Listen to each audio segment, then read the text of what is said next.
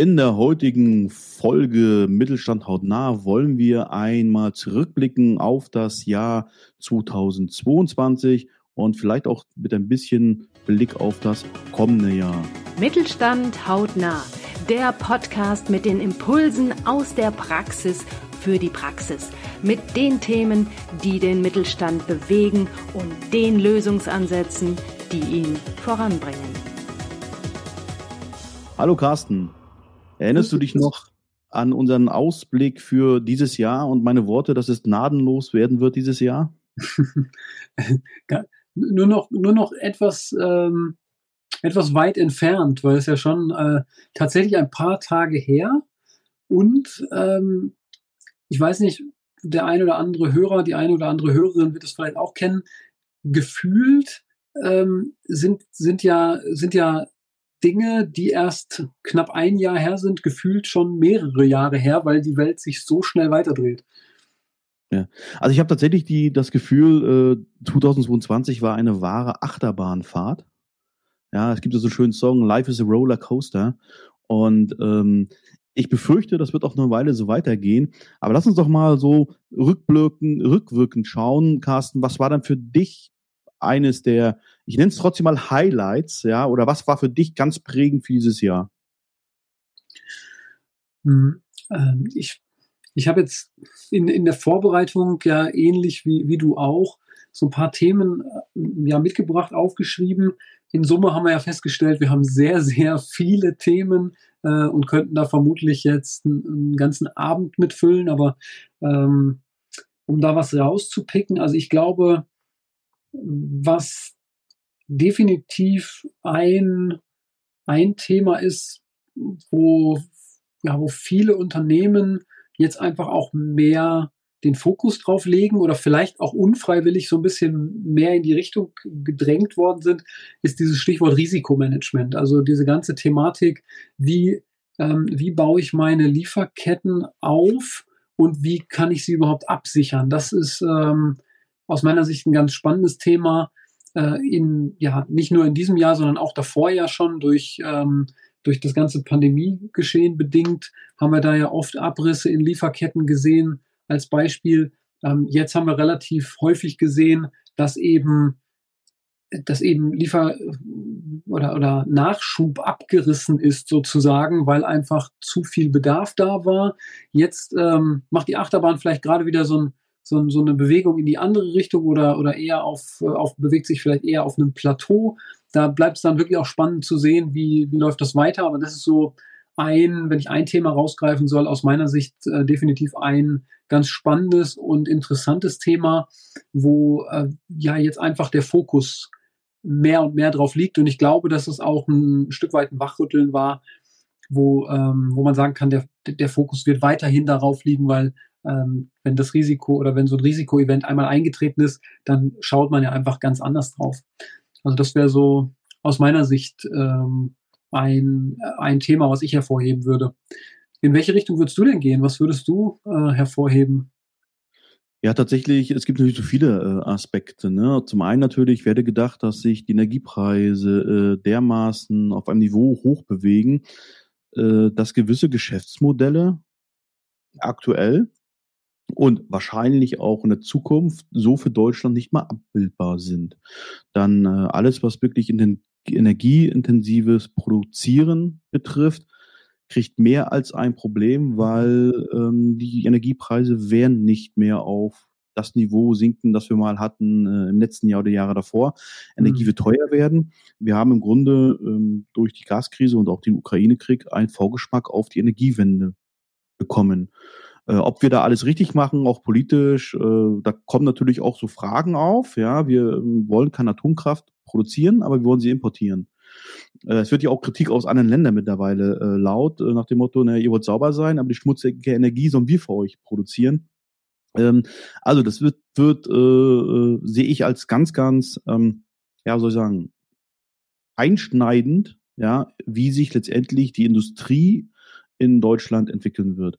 Und wenn ich mhm. sehe, wo die globalen Player anfangen jetzt zu investieren, so klammheimlich, aber investieren tun sie im Moment in die USA und ich weiß von Mittelständlern, dass sie auch angeschrieben werden aus den USA, äh, hey, wollt ihr nicht zu uns kommen? Bei uns gibt's Arbeitskräfte, bei uns gibt's billige Energie, halbwegs billige Energie.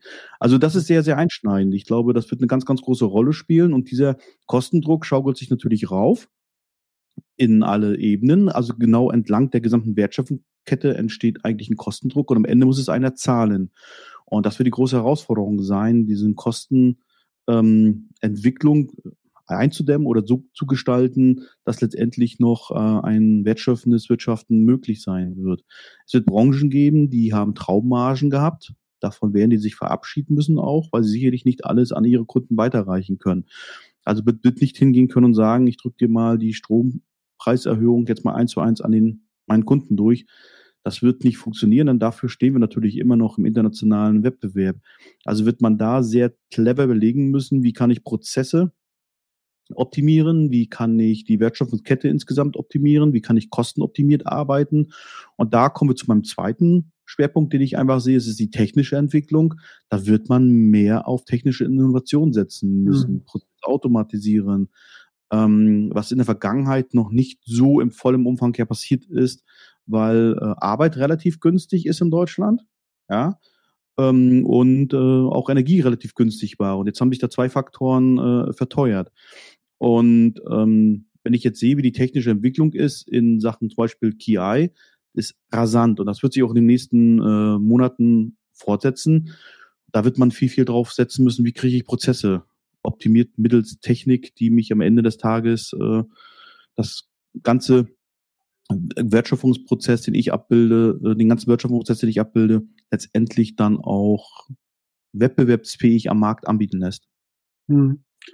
Äh, ja, jetzt hast du schon so ein paar Punkte angerissen, die, die ich tatsächlich auch auf meiner, auf meiner Top 4 Liste hier, Top 5 Liste draufstehen habe. Also das Thema Kostendruck ist auch ein Punkt, wo ich sage, das sicherlich auch äh, ein sehr präsentes Thema gewesen, wenn ich, wenn ich so zurückschaue. Äh, das Thema Nachhaltigkeit, äh, du hast es gerade genannt, es, es gibt einen Vorgeschmack.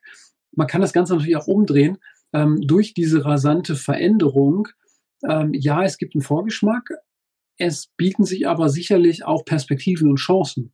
Und äh, ich glaube, glaube, das darf man auch nicht vergessen, dass, dass das durchaus, wenn man es jetzt nach, nach vorne betrachtet, als äh, Optimist ähm, ja, anschaut, aus einer optimistischen Brille, sind natürlich da auch riesige Chancen für die Zukunft ähm, bei all den ähm, Energiepreisen, Kosten, die, die jetzt gerade eben sichtbar werden. Und äh, wie du sagst, Digitalisierung natürlich auch ein ja weiterhin extrem wichtiges Thema, was, was speziell, glaube ich, für, für kleinere und mittelständische Unternehmen ähm, eine Herausforderung ist, nämlich das Richtige dann, ähm, also die passende Problemlösung sozusagen zu finden, weil in, in vielen Fällen möchte ich ja vielleicht gar nicht das riesengroße Paket oder braucht das in Step 1 auch gar nicht. Und wenn ich da irgendwie modular einsteigen kann oder, oder an den richtigen Stellen ähm, automatisieren kann oder digitalisieren kann, das ist, glaube ich, dann auch ein sehr, sehr wertvoller und, und nutzenbringender Ansatz, der, der dann wiederum ja auch Chancen bietet. Also ähm, von daher, da kann ich dir oder stimme ich dir zu, was, was diese Themen Nachhaltigkeit und Digitalisierung angeht ähm, das, das ist sicherlich da auch nochmal so ein, so ein Anstoß äh, ja. in die Richtung gewesen, ja, absolut. Das was ganz, was ganz Wichtiges gesagt. Ich habe natürlich so ein kleines Horrorszenario hier äh, skizziert, aber das ist das, was tatsächlich ja draußen in der Wirtschaft stattfindet. Und natürlich muss man jetzt gucken, was mache ich jetzt draus. Jetzt kann ich sagen, okay, ich, ich gebe auf, ja, das war's dann. Gute Nacht, tschüss, auf Wiedersehen, gute Nacht, Freunde. Oder ich sage, ich werfe den Blick nach vorne, was kann ich jetzt machen? Und wenn ich halt sage, uns muss klar sein, dass gewisse Geschäftsmodelle hier zukünftig nur noch schwer realisierbar sind, ja, zumindest wirtschaftlich erfolgreich, da muss ich mir doch überlegen, was mache ich mit meinen Geschäftsmodellen? Wie weit habe ich mich tatsächlich in der Vergangenheit schon mit digitalen Geschäftsmodellen auseinandergesetzt? Und wenn nicht, dann ist es jetzt allerhöchste Eisenbahn. Mhm. Ähm, also tatsächlich, welche neuen Technologien gibt es? Wo kann ich einsteigen? Muss ich vielleicht auch aus meinem Kerngeschäft raus, ja, in ein Nebengeschäft einsteigen? Das Beispiel immer Nokia ja, die haben früher Gummischläuche und Leitungen mhm. hergestellt, haben dann irgendwann mal äh, Smartphones hergestellt und meiner Meinung nach ziemlich mit die besten, haben dann was anderes verpasst, ja, weil sie dann auch wieder irgendeinen Bruch nicht gesehen haben, dass es nämlich die Tastatur nicht überleben wird am, am Telefon. Ähm, und so ist, glaube ich, jetzt jeder gefragt, sich selber zu hinterfragen, wie zukunftsfähig ist mein Geschäftsmodell eigentlich noch in drei, vier, fünf oder zehn Jahren. Ähm, das heißt nicht, dass ich es heute abstelle, weil heute funktioniert es mhm. vielleicht sogar gar noch. Ja. Ähm, und was natürlich auch die Anbieter von Lösungen betrifft. Also wenn wir tatsächlich, ich höre ja immer wieder Digitalisierungswüste Deutschland, ja. Und der macht, und der Unternehmer macht nichts und der Mittelstand macht nichts. Das ist ja so nicht wahr. Ja, also wenn du mal in die Produktionsstätten vom deutschen Mittelstand guckst, dann ist da ziemlich viel automatisiert und, und über Maschinen gelöst und auch digitalisiert. Ähm, was wir aber brauchen, ist ganz einfach natürlich auch umsetzbare äh, Konzepte. Und wenn du siehst, dass das 90 Prozent des deutschen Mittelstands hier eher klein- und mittelständische Unternehmen sind tatsächlich, ähm, da müssen die es auch stemmen können. Und das kann nicht immer sein, wie viel Fördermittel stellt der Bund oder die KfW zur Verfügung oder wie viel, wie billig gibt's Kredite, die gibt's im Moment nämlich auch nicht mehr so billig. Ähm, sondern ich muss auch als Anbieter, muss mir klar sein, wenn ich ein Unternehmen etwas anbiete in Sachen Digitalisierung, dass ich da auch modular anbieten muss und nicht sagen muss, pass mal auf, wir digitalisieren von A bis Z jetzt alles mal durch. Ähm, das wäre schön, ist aber natürlich im, im, laufenden Prozess, in der laufenden Produktion, im laufenden Vertrieb aus zweierlei Gründen nicht machbar. Ja, zum einen, du musst weiter Produkte heute anbieten für die Kunden von heute. Du musst an Produkten von morgen und an Lösungen für morgen von den Kunden für morgen arbeiten. Du musst auch ähm, das berücksichtigen. Du musst die Investitionsmöglichkeiten, die du hast, berücksichtigen, äh, inklusive Fördermittel und Co. Ja, und da muss auch sinnvoll stemmbar sein. Da kommt dann noch der Punkt Fachkräftemangel oder Personalmangel dazu. Äh, also auch die Ressourcen musst du ja einfach haben. Und ähm, es wird kaum möglich sein, äh, das Komplettprogramm mit den Ressourcen, die man hat, zu stemmen. Also mhm. müssen auch die Anbieter sagen, okay, wir begleiten dich über längere Zeiten. Ähm, und das muss sich durchbrechen an, zu allen Stufen, die am Wertschöpfung beteiligt sind. Da sind wir jetzt bei den Hedgefonds. Ich habe einen interessanten Artikel, glaube ich, gelesen im Handelsblatt. Die Hedgefonds müssen anders denken.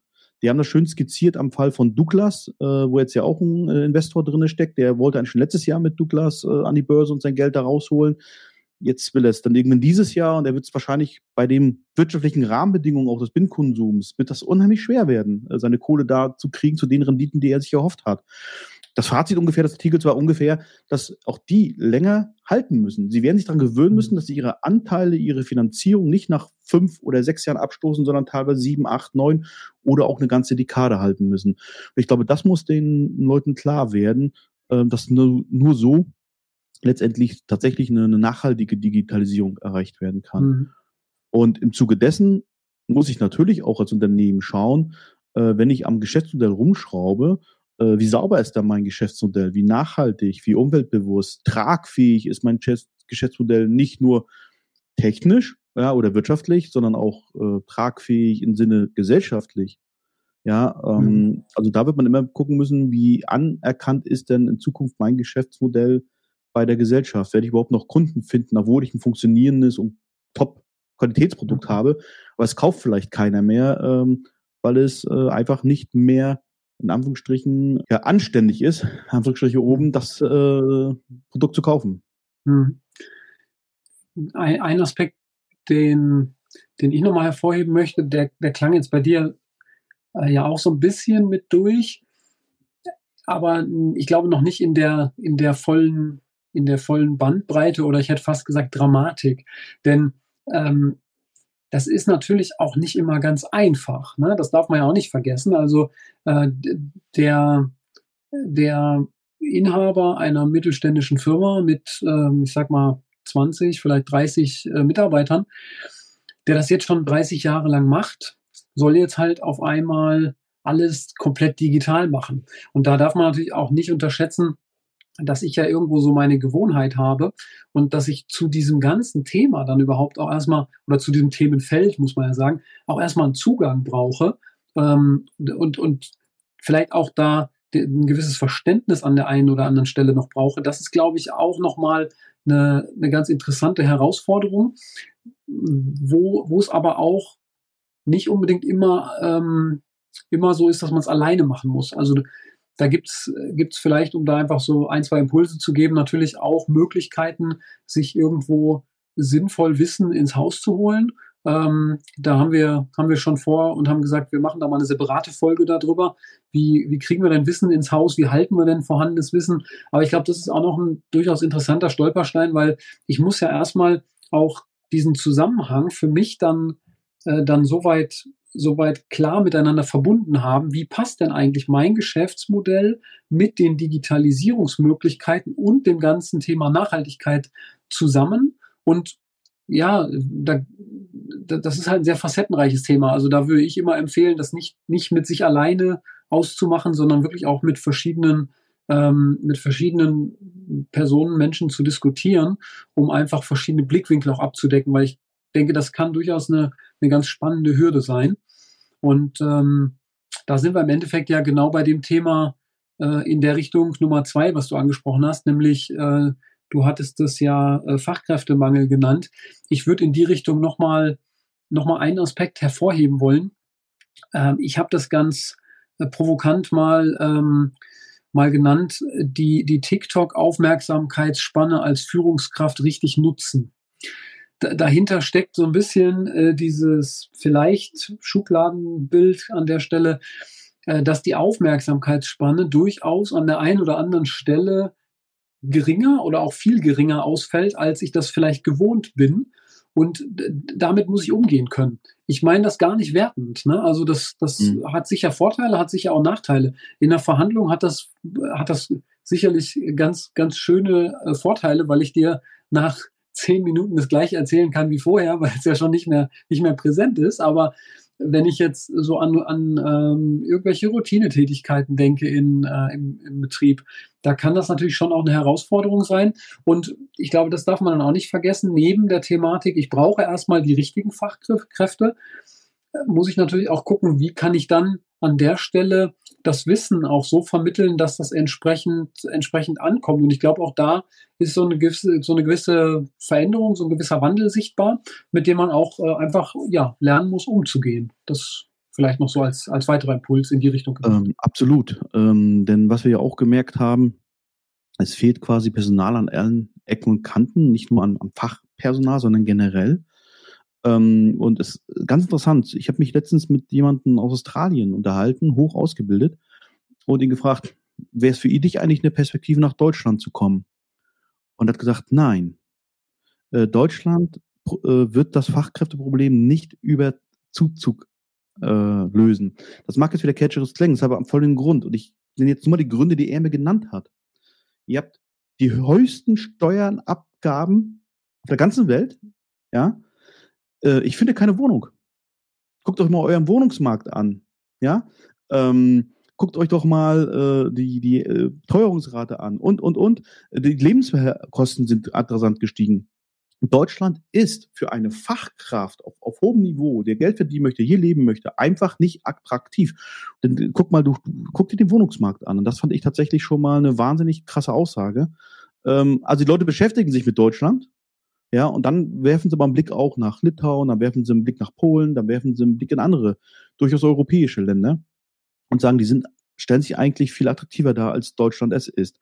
Und da müssen wir auch mal von unserem hohen Ross runterkommen, von diesem Made in Germany, das immer mehr auch tatsächlich ein Stück weit verliert äh, nach außen und sagen, wir sind nicht die Größten, wir sind nicht die Besten und bei uns ist nicht alles gut. Und diese Einsicht müssten wir einmal haben. Und da kann ich immer nur raten, unterhaltet euch mit den Fachkräften, ob die nach Deutschland kommen wollen oder nicht und warum sie zum Beispiel nicht kommen. Und an diesen Punkten müssten wir eben auch arbeiten. Ich würde vielleicht nochmal einen Aspekt hervorheben wollen, die, die, nämlich die, die Thematik, die kann man bei den ganzen genannten Themen ja auch, äh, auch ganz gut anwenden. Warum hat etwas nicht funktioniert? Oder warum funktioniert etwas nicht? Ist mhm. vielleicht eine ganz interessante Frage für für die zuvor genannten Themen auch nochmal. Also ähm, Energiekosten, wie gehe ich damit um? Nachhaltigkeit, wie gehe ich damit um? Also warum werde ich nicht als nachhaltig am Markt wahrgenommen? Äh, warum werde ich nicht als äh, digitalisiertes Unternehmen wahrgenommen? Warum bin ich vielleicht als Unternehmen nicht äh, attraktiv für ähm, für, für Fachkräfte? Das sind, sind sicher, ist sicherlich eine spannende Frage, wo man auch nochmal ganz interessante Erkenntnisse gewinnen kann und ähm, du hattest ja jetzt das Beispiel genannt, dass du da mit jemandem aus äh, Australien gesprochen hast. Das kann man ja auch nochmal noch mal transportieren oder transferieren und sagen, ähm, genau diese Fragen kann ich ja auch zum Beispiel ähm, mit guten Kunden mal besprechen. Also auf einer Skala von eins bis zehn, wie, wie digitalisiert oder wie nachhaltig werde ich denn wahrgenommen? Also auch das wäre vielleicht nochmal ein ganz interessanter Impuls, so in die Richtung, wie, wie kann ich mit diesen Themen umgehen, um überhaupt Ansatzpunkte zu finden, da weiterzumachen. Weil ich glaube, das ist auch, ich hatte es ja eben schon genannt, ist nicht immer ganz einfach, einen Zugang zu diesem Thema zu finden. Und ich glaube, das, das kann helfen, wenn man einfach wenigstens so, so eine konkrete Rückmeldung mal hat mit ein paar Ansatzpunkten, wo man dann einfach schrittweise weiter absteigen kann. Weil ansonsten ist so eine Überschrift Nachhaltigkeit oder Digitalisierung ja schon sehr, sehr groß und äh, kann auch gut und gerne mal abschrecken, wenn ich, wenn ich da im Allgemeinen tiefer einsteigen möchte. Ich glaube, da muss man einfach Schritt für Schritt dann vorgehen. Ja, gerade zum Thema Nachhaltig können wir, äh, Nachhaltigkeit, da können wir auch mal eine Folge aufnehmen, nämlich Nachhaltigkeit äh, versus Greenwashing. Ähm, und das kannst du ja übertragen auf alle gesellschaftlichen Themen, ja. Also es gibt Leute, die schmücken sich mit Diversity und wenn du dann anfängst zu bohren im Unternehmen, dann ist es aber nicht weit hergebracht mit Diversity. Ähm, aber noch ein Punkt, weil du gesagt hast, man muss sich damit beschäftigen. Genau das sind ja die Dinge. Die Unternehmen sind ja sich aufgefordert, tatsächlich intensiv mit den Gründen zu beschäftigen, warum haben wir keinen ausreichende Ressourcen an Fachkräften zum Beispiel und wie können wir dem begegnen? Mhm. Was können wir technisch vielleicht anders machen? Welche Dinge können wir automatisieren? Wo können wir selber freisetzen? Was können wir selber auch an Aus- und Weiterbildung und Qualifizierungsmaßnahmen machen? Ich habe letztens gerade eine Statistik gelesen, dass 80 Prozent der Weiterbildungskosten eigentlich in, in, die Tonne geschmissen sind, weil er nichts in die Umsetzung geht in die, in die Unternehmen. Gibt es eine ganz, ganz interessante Studie zu. Und das dritte ist, wie kann ich tatsächlich auch extern Fachkräfte gewinnen aus dem Innen- oder aus dem Ausland? Spielt es mal gar keine Rolle. Und wenn ich doch weiß, dass zum Beispiel die hohen Mietpreise und die schlechte Wohnungssituation äh, eine Rolle spielen, die, die Leute abschreckt, dann zu schauen, okay, ähm, was kann ich daran ändern? Ja, kann ich zum Beispiel Wohnraum schaffen als Unternehmen für meine Mitarbeiter? Das gab ist ja auch nichts Neues, das gab es ja mhm. alles schon. Ja, die berühmten Siemens-Blöcke und in Berlin und und und und. Äh, also ähm, ich glaube, da ist tatsächlich mal wieder ein in sich gehen gefragt. Übrigens, was mhm. auch noch Argument des Australiers war, er kriegt ja einfach einen Kindergartenplatz. Okay. Ja, also simple Dinge, die wir auch alle kennen, von dem Problem, mhm. von dem wir stehen. Frag mal eine, eine äh, Familie mit zwei Kindern, wo beide arbeiten, wie schwer das ist, die Kinder äh, tatsächlich ähm, betreuen zu lassen. Und das sehen auch Außenstehende. Und wir glauben das immer nicht. Mhm. Wir glauben immer, alle kommen nach Deutschland und jubi, jubi, jubi, hey. Äh, nein, das ist nicht so. Weil wir stellen es in vielen Bereichen eben nicht attraktiv auf. Und da kann jedes Unternehmen sich auch geben, was kann ich dafür tun, tatsächlich attraktiv zu werden. Und attraktiv mhm. werden für Unternehmen ist eben nicht nur gutes Gehalt oder äh, Remote Working, sondern da passiert noch ganz, ganz, ganz viel im Leben äh, meiner Mitarbeiter drumherum. Und ich glaube, diese Fragen sind ganz dringend zu mhm. beantworten. Mhm. Und das kann man natürlich auch in Kooperation machen. Das kann man über Verbände machen. Das kann man über Partnerschaften mit, mit Kunden oder Lieferanten machen. Ähm, ich glaube auch die Richtung, ähm, so ein klassischer Genossenschaftsverband zum Beispiel ist so ein, so ein Modell, was man sich als Vorbild nehmen kann, wo man das ergänzen kann, wo man sich mehr in Partnerschaften äh, gehen kann, sagen kann, hey, wie können wir eigentlich die Ressourcen machen? Und ansonsten glaube ich, dass die Zukunft den Freelancern gehören wird. Ja, so ein Ingenieur oder so ein absoluter Spezialist im IT-Bereich wird wahrscheinlich künftig eher als Freelancer für zwei oder drei Firmen äh, parallel an Projekten arbeiten. Ähm, und es wird nicht mehr so sein, du arbeitest als Ingenieur nur noch für eine Firma zurzeit. Mhm. Also das wird sich ganz, ganz viel ändern und ich würde mir da wünschen, dass diese New Work-Bubble-Blase mal aufgestochen wird und wir mal wirklich über Arbeit reden, wie sich in Zukunft gestalten wird. Und das ist mehr als irgendwie, dass irgendein Marketing-Heini mit seinem Laptop am Strand sitzen kann. Ja, ich glaube, da haben wir jetzt sehr, sehr viele Ansatzpunkte und Impulse schon dabei gehabt. Was für uns natürlich nochmal spannend wäre, wäre ähm, von euch als Hörern einfach auch mal einfach ein Feedback zu haben und da auch in den Austausch nicht nur mit uns zu kommen, sondern auch mit den anderen Hörern, weil ich glaube, dadurch ergeben sich dann vielleicht auch nochmal Ansatzpunkte, die wir jetzt noch gar nicht auf dem Schirm gehabt haben. Also wenn ihr da Ansatzpunkte seht, dann äh, teilt sie uns gerne und den anderen Hörern gerne mal mit, beziehungsweise äh, die Frage wäre natürlich, welche Ansatzpunkte seht ihr noch ja, in diesem Sinne, wir haben da einen sehr kritischen Rückblick gegeben für dieses Jahr. Aber optimistischer äh, Ausblick ist durchaus erlaubt. Man muss nur wissen, dass man etwas tun macht und man muss in die Umsetzung gehen. In diesem Sinne, danke für die Aufmerksamkeit und wir hören uns bei der nächsten Folge. Weitere Impulse gefällig? Sehr gerne. Klicken Sie in weitere Folgen mit aktuellen Themen, die auch Sie betreffen. Eben Mittelstand. Hautnah.